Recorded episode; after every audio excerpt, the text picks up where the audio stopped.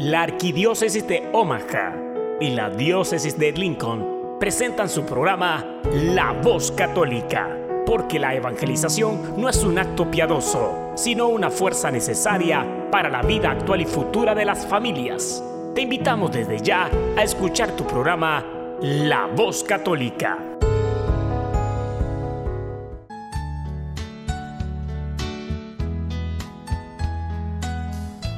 En el nombre del Padre, y del Hijo, y del Espíritu Santo.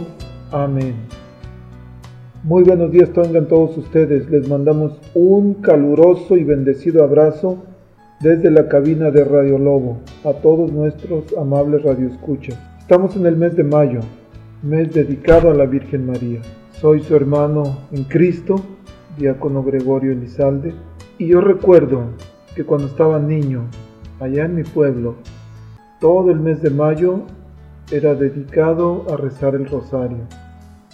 Recuerdo también cómo mi papá me llevaba y yo era el más chiquillo de la casa, pues me tocaba a mí rezar el Santo Rosario.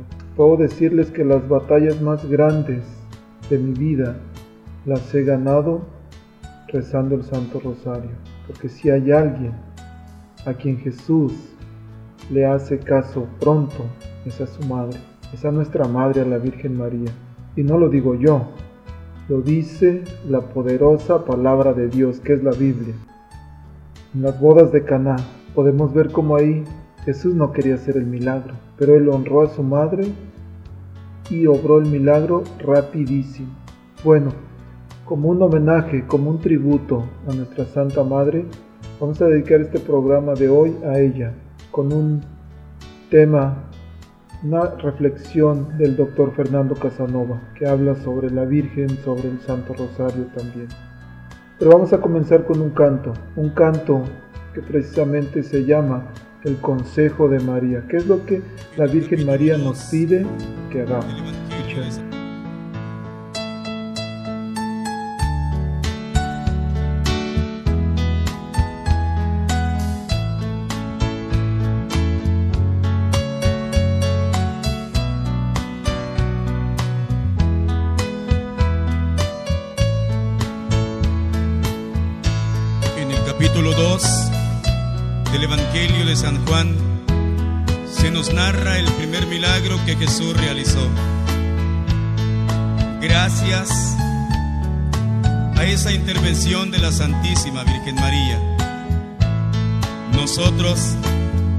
Cristianos católicos, no estamos huérfanos.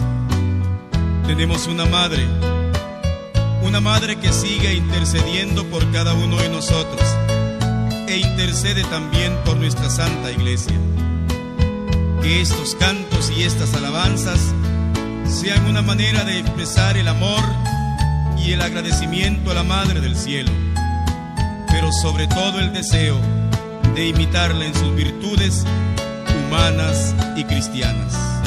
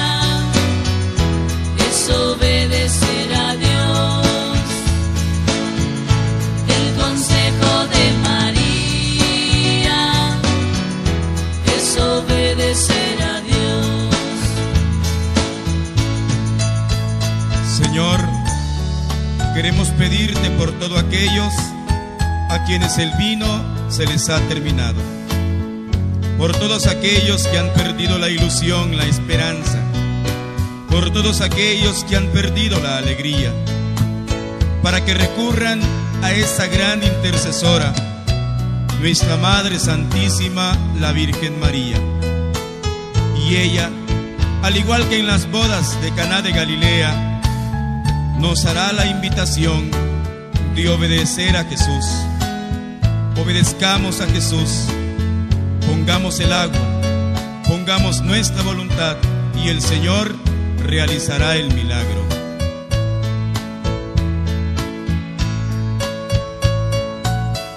Gracias Jesús por esos milagros que hoy sigue realizando.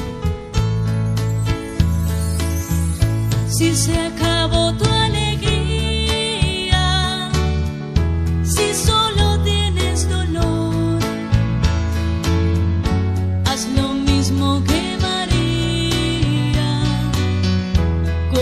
buscar al Señor. Haz lo mismo que María, corre a buscar al Señor.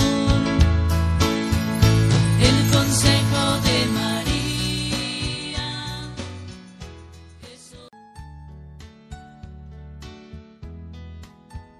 Como les había dicho, ahora tenemos una reflexión del doctor Fernando Casanova sobre nuestra Madre, la Virgen María.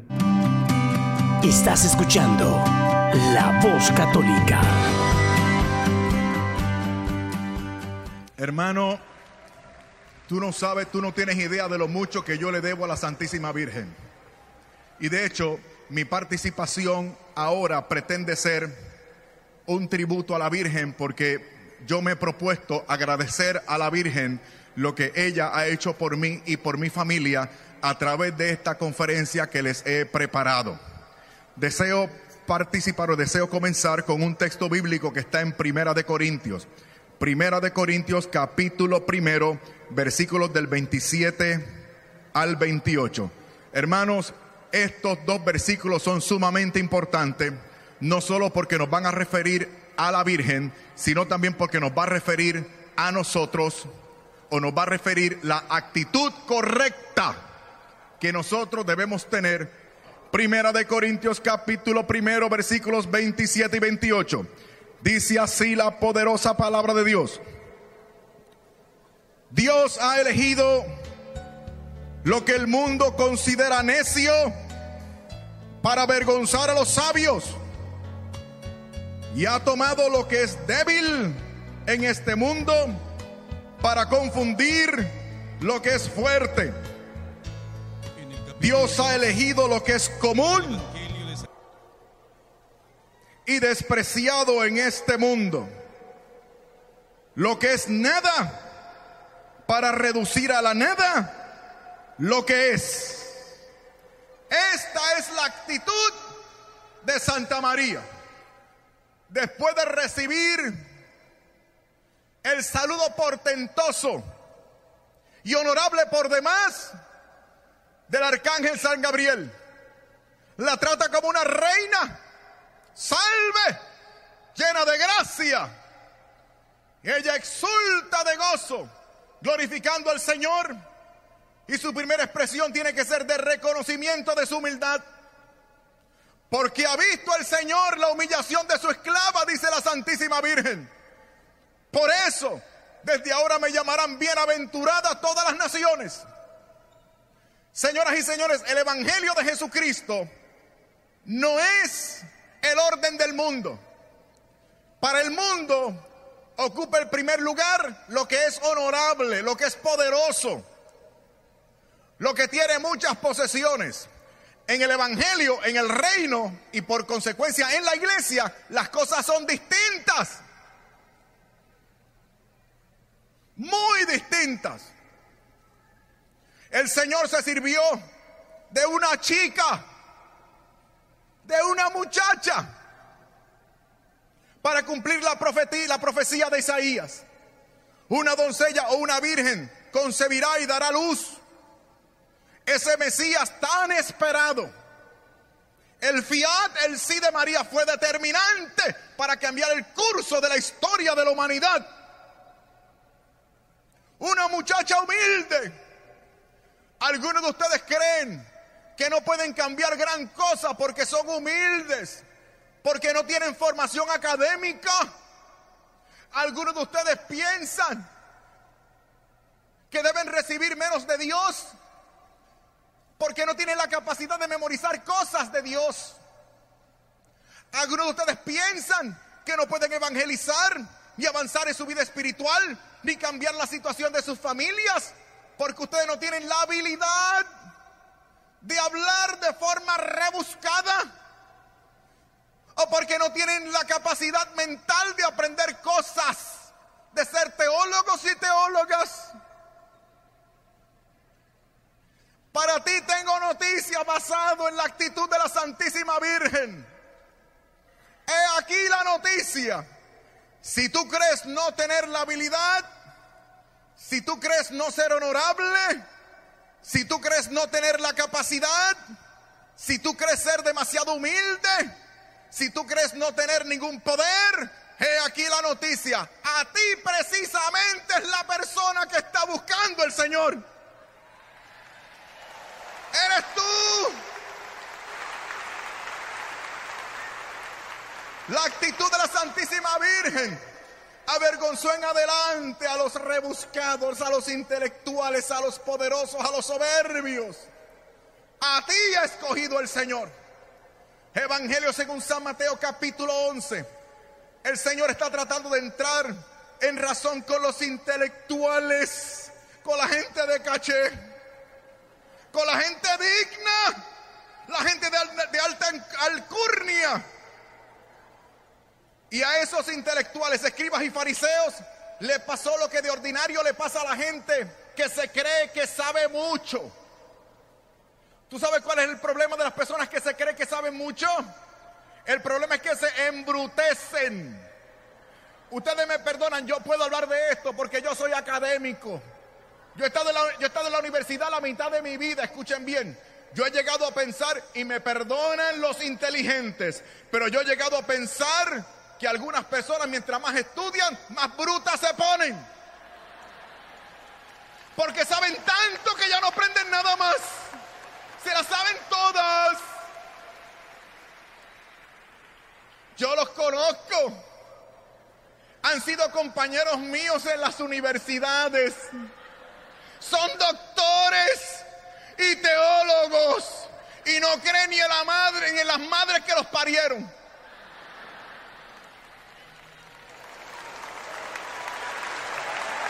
Por eso hay que adoptar la actitud de la Virgen para ser un cristiano de fe. El Señor se la sabe toda. A lo largo de toda la antigua alianza, señoras y señores. La, la misión de la Virgen María fue preparada por la misión de otras mujeres santas. Esto no se da en el vacío, hermanos y hermanas. Por ejemplo, Eva, a pesar de su desobediencia, recibe Eva la promesa de una descendencia que vencerá al diablo. Ese es el primer anuncio del Evangelio. Génesis capítulo 3, versículo 15.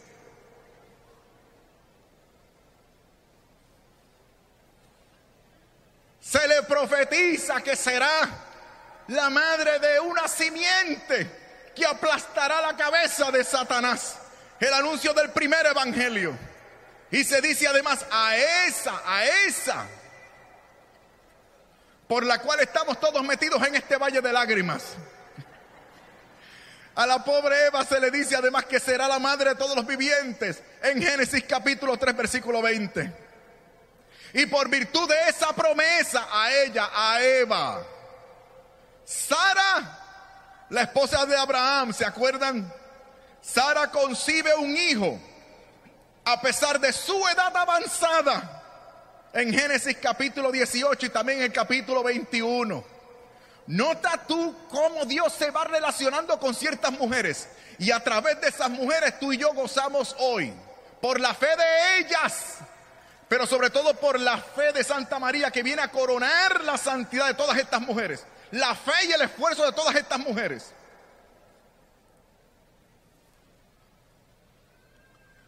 Contra toda expectativa humana, Dios escoge lo que era tenido por impotente y débil para mostrar su fidelidad. Consideren también, por ejemplo, la historia de Ana en Primera de Samuel capítulo primero, la historia de Débora, la de Ruth, la de Judith, la de Esther y la de toda y la de otras muchas mujeres. María María sobresale de todas ellas en humildad. Fue el fiat, el sí de María. Y por ese sí que se cumple la promesa que otras mujeres prefiguraron con su fe y fidelidad, señoras y señores. Noten ustedes la importancia de las mujeres. Ahora me viene a la mente algo que dijo el Papa Francisco que ha alterado a muchas personas. ¿Sabe lo que dijo el Papa Francisco? Que las mujeres en esta iglesia son más importantes que el Papa, los obispos y los curas.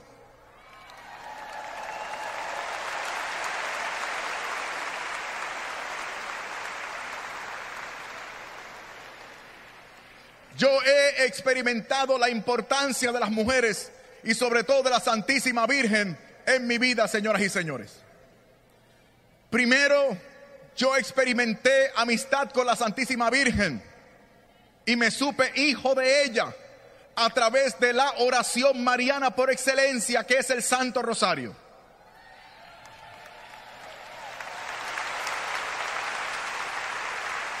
Ustedes saben, ustedes conocen muy bien mi historia, hermanos. Ustedes saben que por causa de mi conversión a la fe católica, mi familia se dividió. Mi esposa se separó de mí. Y yo peleaba con mi Señor. Todos los días. ¿Qué clase de Dios resultaste ser? Hago lo que me dice, sigue el, consejo de tu palabra. Me meto a una iglesia que no me quiero meter. Con gente que no me cae bien. y ahora también me quitas a mi esposa. Fue entonces que me agarré de la oración del Santo Rosario. Yo conocí a la Santísima Virgen a través de la advocación de Nuestra Señora del Santo Rosario. Y fue a través de esa oración que yo logré romper las ataduras del diablo para que mi esposa por fin tuviera las experiencias que tuvo. Hermanos, yo le pedí a la Santísima Virgen que no solamente me reconciliara con mi esposa, cosa que ocurrió, sino que además le pedí a través del rosario que me diera la sabiduría para llegarle a mi esposa, hermanos. Mi esposa no me entendía y yo le hablaba, le citaba textos bíblicos, le daba razones, le explicaba todo lo que podía. Iba con la Biblia de principio a fin y ella no me entendía. Yo decía, Dios mío, ¿cómo me la puedo ganar para la fe católica? Ya me aceptó, ya se reconcilió conmigo, dice que me quiere, pero no se quiere ir para la iglesia en la que yo estoy. ¿Cómo me la gano? ¿Qué es lo que hago? Yo no sabía qué hacer. Le pedí a la Virgen a través del rosario. Y la Virgen me respondió. Y resulta que mi esposa no necesitaba razones ni textos bíblicos. Lo que mi esposa necesitaba era una experiencia con Cristo nuestro Señor. Y la Virgen se la proveyó. Ustedes conocen el testimonio de mi esposa. Ella, ella perdió el control del vehículo en un momento dado. Ella no sabía qué hacer. El timón tomó para un lado. Los pedales no respondían. Cuando ella levanta la cabeza se dio cuenta que estaba en un estacionamiento. Era el estacionamiento de una iglesia. Ella no quiso ir para otro lugar porque pensó que el carro le iba a fallar y estaba con los niños pequeños. Así que ella entra a la iglesia pensando que era la iglesia de su amiga, una iglesia protestante, evangélica. pero se dio cuenta rápidamente de que era una iglesia rara puesto que tenía imágenes y crucifijos. Ella dijo, Dios mío, ¿dónde he venido a tener? Esto es una iglesia católica. ¡Ay, dónde estoy metida! ¿Qué es esto? Mira lo que hace la Virgen. La Virgen te cambia el rumbo, te mueve el timón y te altera los pedales. Eso hace la Virgen con tu vida.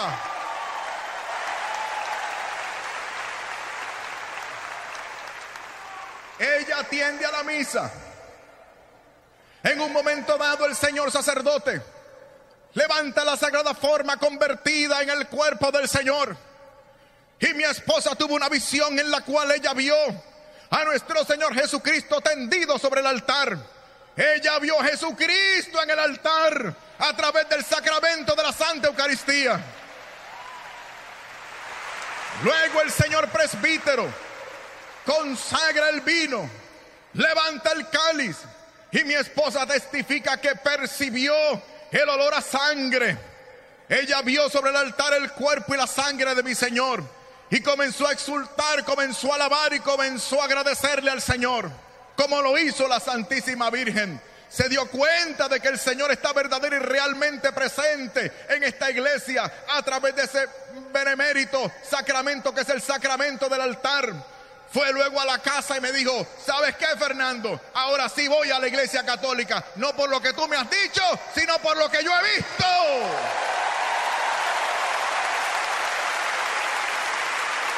A veces hablamos demasiado, hermanos y hermanas. Por eso les mencionaba Mateo capítulo 11. Los intelectuales no entienden al Señor. El Señor los deja con la palabra en la boca, porque son brutos. No aprenden. Los dejó con la palabra en la boca. Levanta su vista al cielo y exclama, gracias te doy Padre Celestial porque estas cosas se las has ocultado a los sabios y a los inteligentes para revelárselas a los pobres y a los humildes. Te lo dije, my friend, a ti es la persona que está buscando el Señor.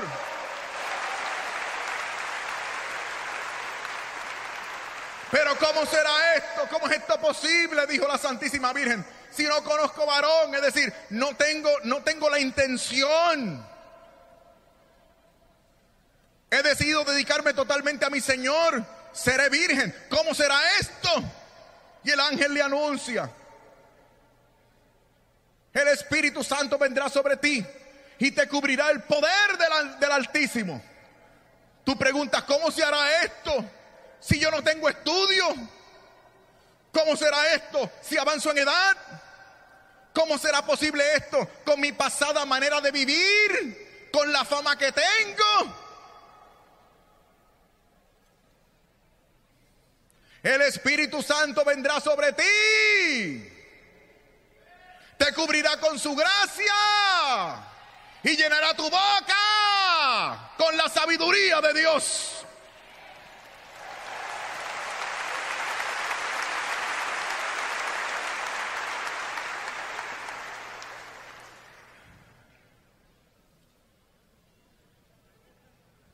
Hace falta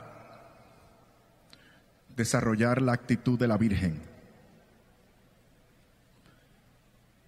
Hablé de los intelectuales y hablé de los humildes, pero hay otro género en esta iglesia que atenta contra la actitud de la Virgen. Se llaman los santurrones. Sí, los santurrones. Viven con una beatería, viven con un espectáculo, con una estridencia, viven con, con un aire de pulcritud y de santidad.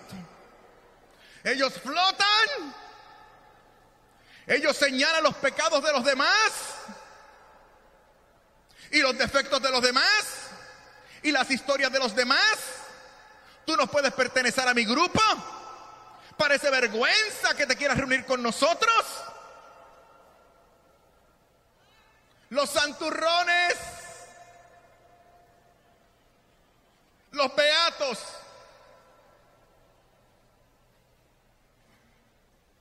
No tienen la actitud de la Virgen.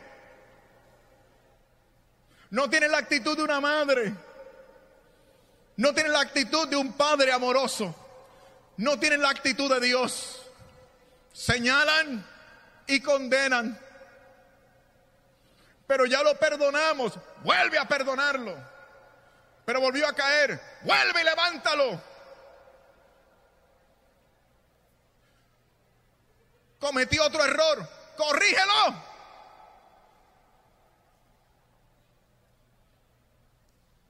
Adopta la actitud de la Virgen. Lo próximo. Muchas personas me piden consejo de cómo poder ganar a otras personas para la fe. Y en mis consejos siempre, siempre, siempre hablo del rol de Santa María en el esfuerzo evangelizador por ganar a otros. Esto nos ha pasado a muchos. Muchos de nuestros familiares se han apartado de la iglesia y de los sacramentos. Estas son las cinco cosas que recomiendo. La quinta es de las más importantes porque tiene que ver con Nuestra Señora. ¿Estamos listos? Son cuatro cosas, mejor dicho, cuatro cosas. Cuatro cosas. Primero, paciencia, que es una actitud también de la Santísima Virgen. Paciencia. Porque lo que estas personas tienen en contra de tu fe no son textos bíblicos, sino prejuicio. Por eso tú tienes que ser paciente. Segunda cosa que vas a hacer, formación. Traten lo posible de aprender la doctrina de Jesucristo, porque cuando el Señor los llame a la plenitud de la fe, tú eres la persona que vas a tener que responderles. Número tres, testimonio. Que ellos vean en ti al mejor cristiano posible, pero elimíname la santurronería y la beatería. Tienes que ser humilde. Que ellos vean lo mejor que puedan ver de ti. Aunque siempre te van a encontrar algo, pero ni modo. Trata, haz un esfuerzo. Pureza de intención. Digo, porque el que, esté, el que esté libre de pecado, que tire la primera piedra, ¿verdad que sí? ¿O acaso yo soy aquí el único pecador? Ah, ustedes también se las traen, ¿eh? Estamos todos cortados con la misma tijera. Gracias por su franqueza. Se parecen a la Virgen. Estamos mejorando. Número cuatro. He aquí lo que vas a hacer y te lo vas a ganar. El Santo Rosario.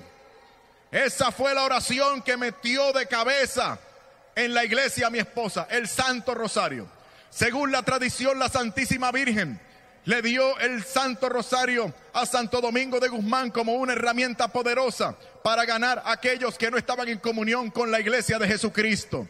Imagínate si el Santo Rosario es eficaz para este tipo de intención, que esa fue la razón, la primera, por la cual la Virgen le entrega esa arma poderosa a Santo Domingo de Guzmán. Tengo un reto que lanzarte. He aquí el reto. Escucha bien a ver si tengo o no razón, a ver si se equivoca la iglesia, a ver si se equivocan los santos, a ver si se equivoca la Virgen. He aquí el reto que te lanzo. A partir de hoy, preséntate una intención ante la Virgen. Algo que tú sepas es imposible humanamente lograr.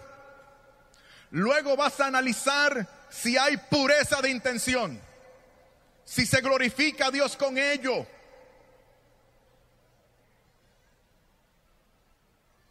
Si vas a edificar a los hermanos con ese testimonio y procede a incluir esa intención en el Santo Rosario y hazlo, y hazlo, y hazlo.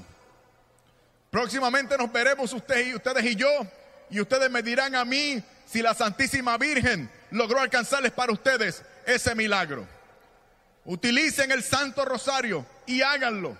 Es un arma poderosa. Fíjense sobre todo en los cinco misterios que corresponden al día. Háganlo. Una recomendación que estoy haciendo últimamente, aquellos que pueden, esto se puede lograr poco a poco si ustedes quieren. Esto es si ustedes quieren, es un truco para las personas que como yo se distraen mucho. Si tú puedes, si tú puedes, apréndetelo en latín. Si puedes. Por, te voy a explicar por qué. Porque tú lo haces en latín y como tú no sabes lo que estás diciendo, te concentras mejor en el misterio. Ave María, gracia plena, Dominus tecum, benedicta tu in mulieribus et benedictus fructus ventris tui, Jesús. Santa María, Mater Dei, ora pro nobis peccatoribus, nuten in hora mortis nostre. Amén. ¿Qué dije? Creo que fue el Ave María, no importa, estoy pendiente al misterio. Si te distraes un momentito, no te preocupes, tranquilo, somos seres humanos. No te preocupes, eso es como darle una serenata a la novia. Tú estás tocando, estás cantando y te distraes. ¿Qué importa? Estás tocando y estás cantando y tu novia lo agradece igual. La Virgen lo agradece igual. No te atrofies, no te pongas triste, no caduques, no cedas. Sigue haciendo el Santo Rosario. Luego la Virgen se me manifestó como la madre de la divina providencia. La patrona de Puerto Rico es la Virgen Madre de la Divina Providencia. Después que mi familia se involucró en el ministerio, notamos cómo a duras penas lográbamos salir hacia adelante. Las deudas nos ahogaban y apenas podíamos cumplir con nuestros compromisos financieros. Queríamos colaborar con la iglesia, queríamos dar educación a nuestros hijos, queríamos vivir de forma digna, tener un techo digno, pero apenas lográbamos lo necesario para sobrevivir semana tras semana. Viajé un día hacia un país de Centroamérica y conocí a un sacerdote exorcista.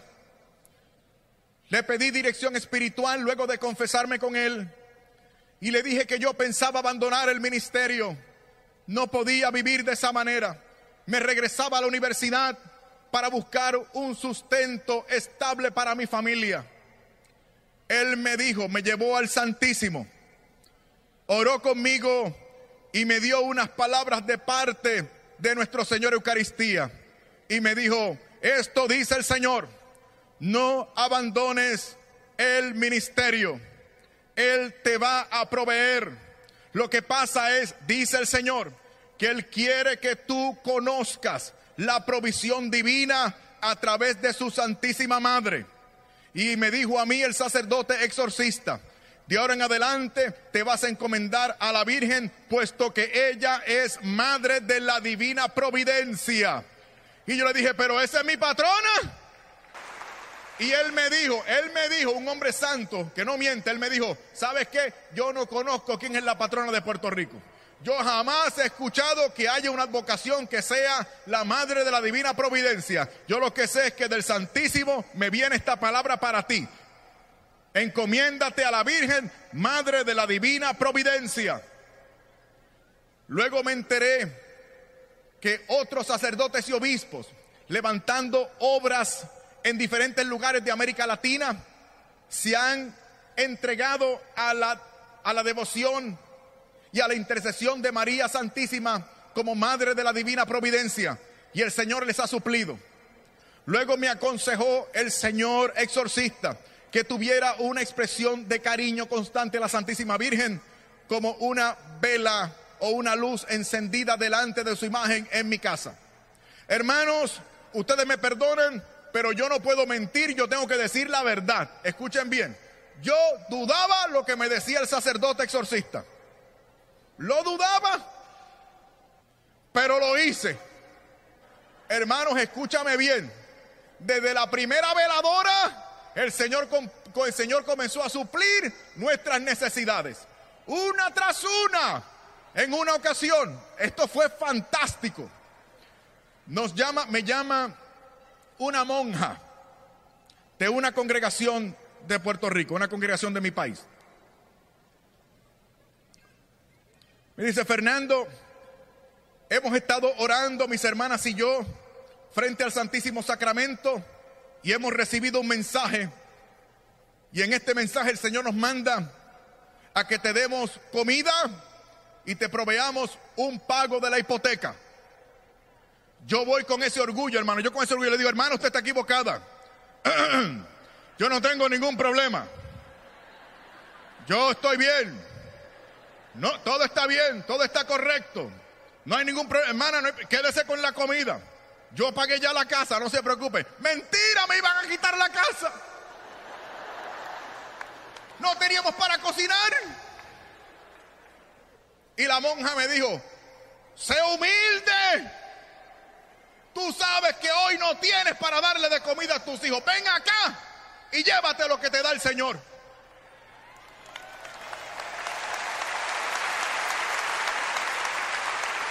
Es la actitud de la Virgen, señoras y señores.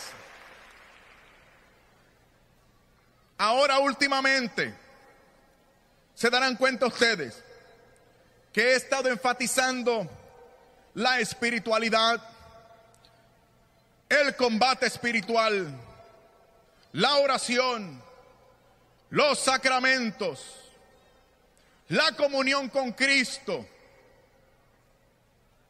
el trabajo del Espíritu Santo.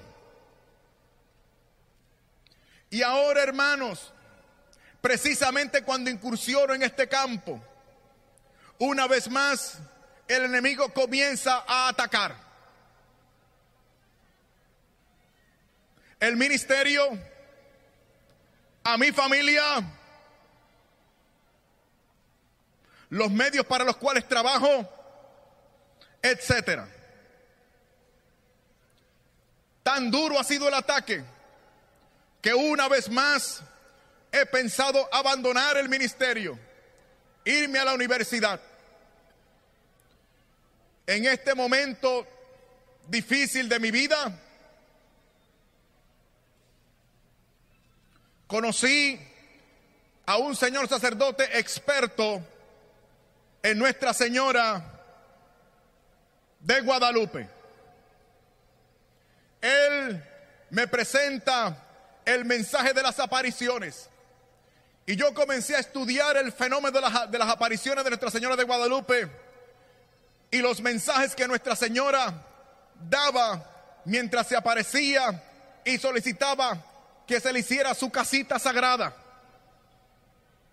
Junté los mensajes de la Santísima Virgen y esos mensajes se constituyeron en un mensaje de Dios para mí que una vez más me han dado fortaleza. Señoras y señores, yo he construido para ustedes ese mensaje que quiero compartir. A ver si de la misma manera que el Señor me ha hablado a mí a través del mensaje de Nuestra Señora de Guadalupe, también les habla a ustedes. ¿Quieren ustedes recibir ese mensaje de Nuestra Señora de Guadalupe? Ya ustedes conocen estas palabras, pero a mí me han hablado y han fortalecido mi fe. Y me han dado alimento espiritual para poder seguir en este camino. Vayamos poco a poco, hermanos y hermanas. 9 de diciembre, 1531, entre las 4 y las 5 de la mañana, se le aparece ella. ¿A quién se le apareció? A un intelectual, a un teólogo, a un santurrón, a un blanco rubio de ojos azules. Juanito, Juan Dieguito. Oye, hijo mío, Juanito. El más pequeño de mis hijos. ¿A dónde vas? Fernando, Fernandito. Hijo mío, el más pequeño. ¿Para dónde tú crees que vas? Sabe y ten por seguro, hijo mío, el más pequeño, que yo soy la siempre Virgen María, Madre del verdadero Dios, aquel por quien vivimos, del Creador de las personas, del dueño de lo que está cerca y junto, del cielo y de la tierra. Nota, hermano, cómo ella se presenta como la Madre del verdadero Dios. Ella no se presenta a sí misma como punto de referencia. Es lo que no entienden otros hermanitos y por eso me da tanta lástima. Hermanos, cuando yo hablo de muchas cosas no hay ningún problema, pero tan pronto hablo de la Santísima Virgen o de la Santa Eucaristía, comienzan a lanzar piedras y comienzan los insultos. Porque al enemigo no quiere que se hable de la Eucaristía, tampoco quiere que se hable de la Virgen. Hay gente que está teniendo experiencias con la Virgen y esas experiencias los sacan de la iglesia y de la comunión de la iglesia. En Puerto Rico nació una supuesta advocación así. Se presenta la Santísima Virgen y esa aparición sacó al grupo de la comunión de la iglesia. Y se hacen enemigos de la iglesia. Escucha bien, la Santísima Virgen fue la creyente más importante en la iglesia. Hechos capítulo 1 y versículo 14, cuando se hace un resumen de los miembros de la iglesia, a ella es la única persona que se menciona por su nombre, haciendo de manifiesto la importancia de Nuestra Señora. Nuestra Señora debió haber sido observada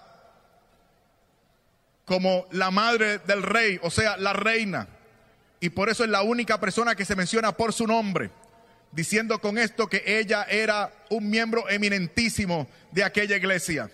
Sin embargo, a ella, la toda inmaculada, a ella, la madre, la reina, a ella no se le dio el poder episcopal, no se hizo jefa de la iglesia. Ella no fue la jefa, la jefa fue Pedro, un pecador, negó al Señor un tipo iracundo, un hombre sin letras, un hombre que dudó. Él se hizo cargo del colegio apostólico, no la Santísima Virgen. Y aquí ustedes ven cómo la misma Virgen María respeta la rectoría establecida por su hijo. Si tú eres un hijo de la Santísima Virgen, tú jamás te rebelarás en contra de la iglesia de Jesucristo. Jamás te irás de ella.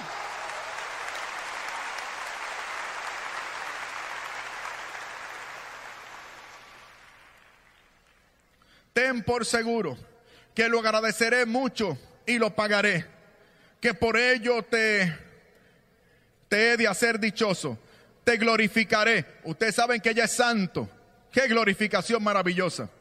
Continúa diciendo, y mucho merecerás que yo recompense tu fatiga y tu trabajo.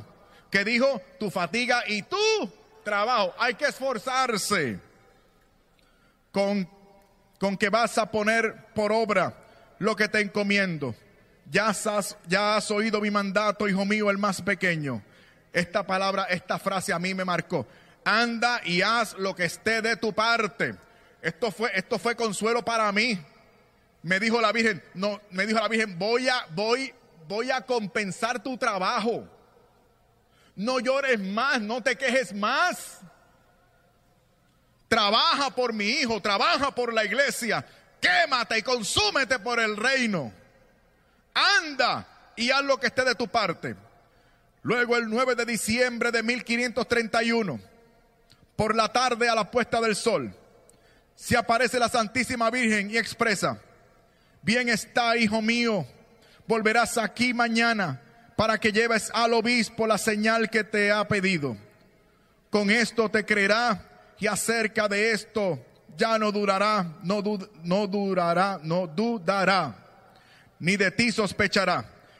Y sábete, hijo mío, que yo te pagaré tu cuidado y el trabajo y cansancio que por mí has hecho. Ahora vete que mañana aquí te espero.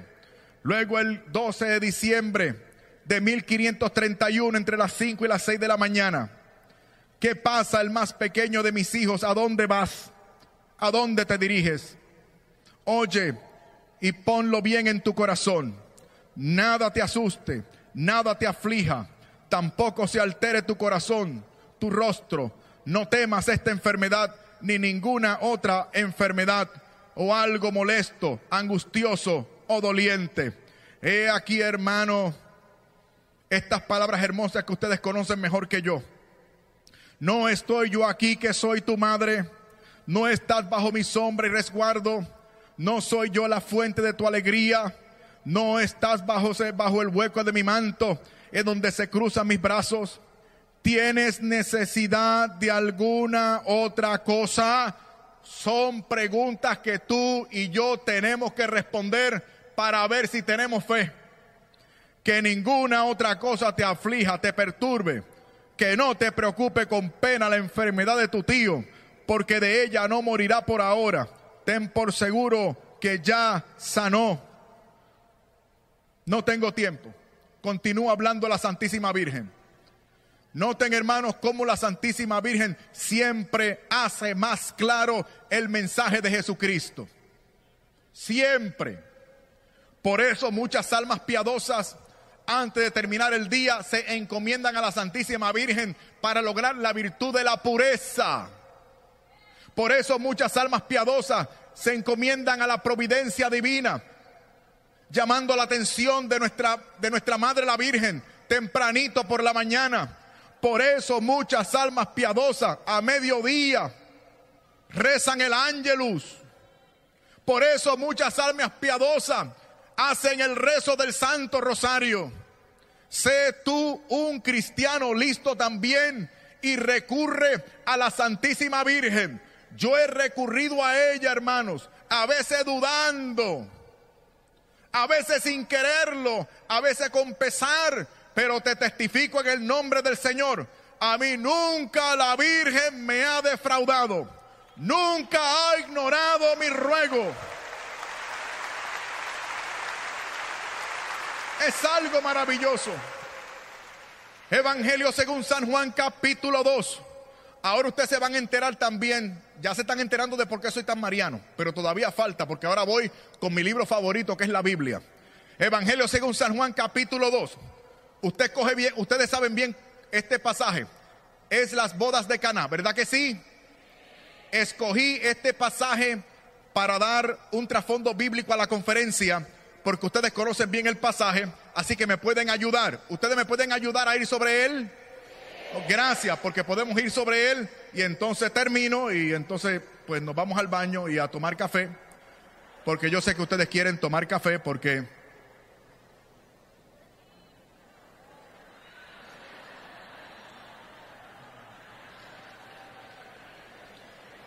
Ok, vamos a ver, ¿cuál fue el problema en las bodas de Cana? ¿Cuál fue el problema? Muy bien, ¿Quién se dio cuenta que se quedaron sin vino? Excelente, muy bien chicos, sigamos adelante. ¿Por qué Santa María se dio cuenta que se quedaron sin vino? Ahora está difícil, ¿verdad? Porque ella es mujer. Y así son las mujeres, siempre se dan cuenta de todo. Algunas se hacen de la vista larga para no sufrir. Mira cómo Dios se la sabe toda. Tenía que ser mujer. Ok, cuando la Virgen se dio cuenta que se quedaron sin vino, ¿cuál fue la reacción de la Virgen? ¿La Virgen fue dónde? Muy bien, ahora si María hubiese sido de esas viejas chismosas que se pasan viendo los programas de chismes que ninguna de ustedes ve, ¿cuál hubiese sido la reacción de la Virgen? Parece mentira, se quedaron sin vino. Pero qué acto de irresponsabilidad. Ellos saben que el festejo dura varios días. ¿Por qué no tenían suficiente provisión de vino? Se lo voy a decir a todas mis amigas. ¡Qué chisme! ¿Fue eso lo que dijo la Virgen? Ella no es una vieja chismosa. Gloria a Dios. ¿Tú te imaginas lo que se podría decir de mí? Ella fue donde su hijo. Y cuando lo tiene de frente, escucha lo que le dijo se quedaron sin vino. Óyeme, la Virgen fue indirecta, no fue directa. Le mencioné el problema, no la solución. La pregunta es, ¿por qué ella fue indirecta? ¿Por qué no fue directa? Hubiese sido directa. Resuélvete el problema. Convierte agua en vino. Dales para que beban mira a ver lo que hace. No, fue indirecta. Se quedaron sin vino. ¿Por qué fue indirecta? No, no, se están yendo muy elevados. Es que ustedes son así muy... Ustedes saben mucho, pero yo no sé tanto, hermano. Yo me voy por aquí porque recuerden que yo soy un católico novato. La Virgen fue indirecta porque ella es mujer. Y así son las mujeres, no se hagan.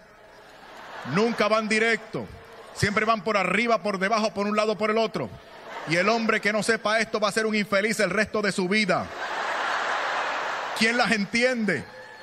Pero escucha bien, por eso, por eso dice la apóstola en Efesios que los hombres tenemos que ser como Cristo. Tú tienes que descifrarla, tú tienes que esforzarte. Cristo es la imagen de ese marido que yo debo ser. Cristo no le dijo, como le decimos nosotros a nuestras esposas, no te entiendo, no sé lo que estás diciendo. No, Cristo le entendió y le dijo, ¿qué tienes conmigo, mujer? ¿No notan aquí ustedes un acento de preocupación? Sí. El Señor dice, ¿por qué? Aún no ha llegado mi hora. Escucha bien cuál es el problema que tiene el Señor aquí. Hermano, este, de este problema no pudo salir. No. Cuando le dijeron, es lícito pagar tributo al César, salió del problema. Facilito. Pero aquí, frente a la Virgen, se le agotan los recursos. No hay nada que hacer. Fíjate, él dice, aún no ha llegado mi hora. O sea, Recuerden que Jesucristo hace la voluntad del Padre. O sea, la voluntad del Padre era que ese día Él no se manifestara. No había llegado su hora. O sea, en el, en el calendario de Dios había una notita para ese día que decía, hoy no milagritos. Sí, eso decía. Pero ahora la Virgen, su madre, le expone una intención. ¿Se imaginan la posición en la que está Jesucristo? Su madre le dice, se quedaron sin vino y desde allá arriba, no milagritos. Se quedaron sin vino, no milagritos. ¿Y cómo Jesucristo resolvió la cuestión? Ah, nos cuesta responder por lo que dijimos de la voluntad de Dios, pero lo que está escrito, escrito está. Ustedes saben lo que pasó. Jesucristo atendió la petición de su madre. Pero escucha bien, él no solamente hizo lo que quería su mamá, sino que excedió sus expectativas. Ahora se van a dar cuenta por qué soy tan mariano. Mira, porque yo soy listo, escucha bien. Yo seré un católico novato, pero soy listo. Mira, el Señor excedió las expectativas de su mamá. Ella quería solo vino para que terminara la fiesta. Pero Jesucristo no solamente le dio el vino que necesitaban, sino que les dio vino de más. Increíble. Vino de más. Gracias por decírmelo, hermana. No solamente le dio vino, sino que le dio el mejor vino. La costumbre era darles el vino bueno primero y después, cuando ya no sintieran la diferencia, entonces le daban el vino malo. Pero ahora el Señor no solamente les da vino de más, sino que les da el mejor vino. Por eso soy católico. Y por eso soy mariano, porque yo sé que lo que le pido a mi Señor por intercesión de su madre, su hijo siempre me da más y mejor, mejor y más. ¡Sé tú listo!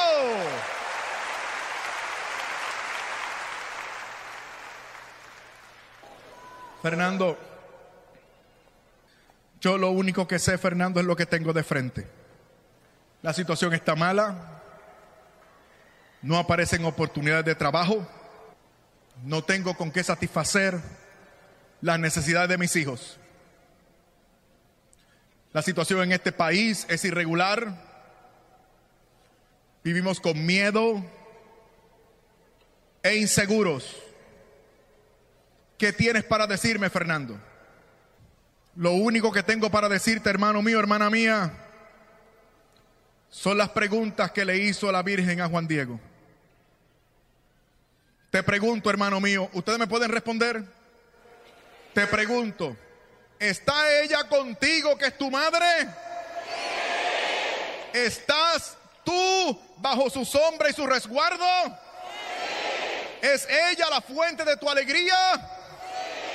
¿Estás bajo el hueco de su manto en donde se cruzan sus brazos? ¿Tienes necesidad de alguna otra cosa? Pues entonces abre tu boca y exclama conmigo un grito de fe y de victoria. ¡Viva Cristo Rey y Nuestra Señora de Guadalupe!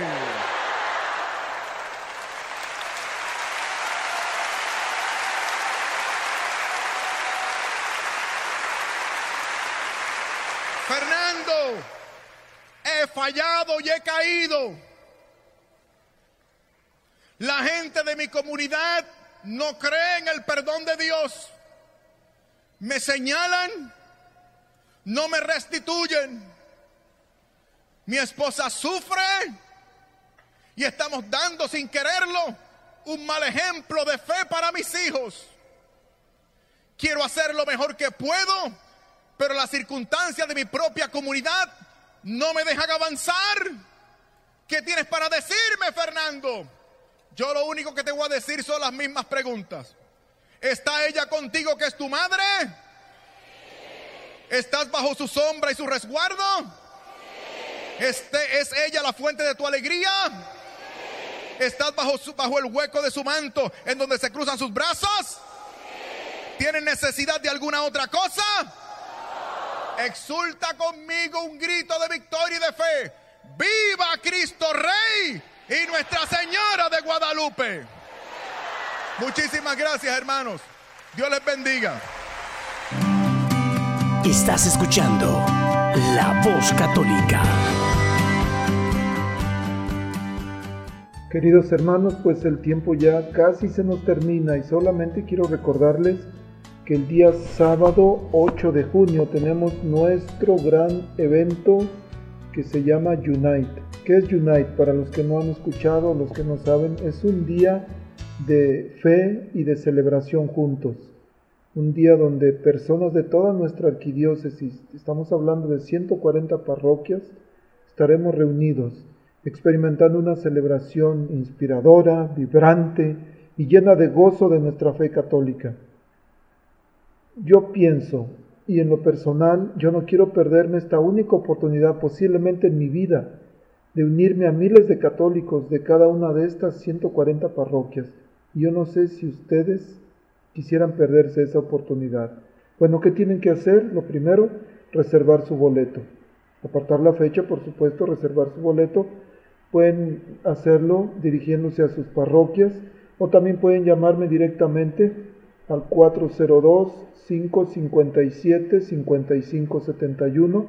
También pueden marcar el, el, número de teléfono de Beatriz Arellanes en las escuelas católicas 402-557-5570. ¿Qué va a haber este día? Pues bueno, va a haber muchísimas cosas, pero dentro de tantas cosas que va a haber, va a haber una sesión completamente en español. El evento es bilingüe, completamente gratis. También vamos a tener comida, recuerden. Es bilingüe, pero en algún momento va a haber una sesión completamente en español donde tendremos mariachi, donde tendremos este, bailes folclóricos. Viene el padre Miguel Ángel Sánchez acompañado de Fuerte Dios desde Tijuana y San Diego a dar un espectacular concierto de música. Después también tenemos personas de nuestra arquidiócesis, hispanos por supuesto, compartiendo poderosos testimonios de fe. E imagínense después de esto nos reunimos todos, este, hispanos, anglos, morenos, asiáticos, nativos, 15.000 personas clamando por una nueva fusión del Espíritu Santo en nuestras vidas, en nuestras familias, en nuestros grupos, en nuestras parroquias, en nuestra iglesia en general. Así como hace casi dos mil años los discípulos estaban reunidos esperando la venida del Espíritu Santo. Así también nosotros, unidos a nuestro pastor, al arzobispo Jorge Lucas, clamando por una nueva efusión del Espíritu Santo. Después también va a haber una, una obra teatral multisensorial que se llama Cross and Light, que en español se traduciría luz o cruz y luz. Este, pero es un, va a ser un evento emocionante y sobre todo que va a ser gratuito y que vamos a tener también comida gratis, así es que la inscripción es gratis, la comida va a ser gratis, pero el espacio se llena rápidamente, por favor, comuníquense inmediatamente, una vez más les doy el número de teléfono 402 557 5570. También pueden contactarnos por Facebook. Gracias, que Dios los bendiga. La Arquidiócesis de Omaha y la Diócesis de Lincoln presentaron su programa La Voz Católica, porque la evangelización no es un acto piadoso, sino una fuerza necesaria para la vida actual y futura de las familias. No olvides que el próximo domingo tienes una cita aquí en La Voz Católica, de 8 a 9 de la mañana por esta emisora.